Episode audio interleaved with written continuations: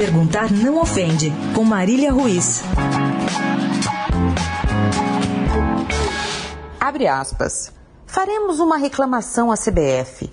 Nós temos um relatório. Vamos preparar todas as informações, um vídeo e vamos nos posicionar. Porque é um clássico importante, um jogo decisivo e não pode ter erro.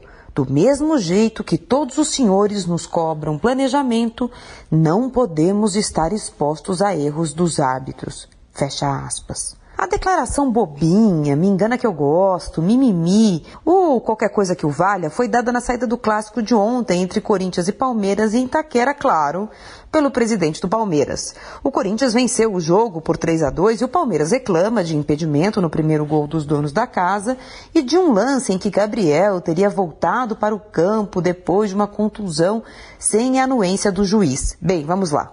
Houve mesmo um impedimento de centímetros no primeiro lance no gol do Romero. E sobre a ridícula segunda reclamação, eu nem vou gastar meu tempo aqui.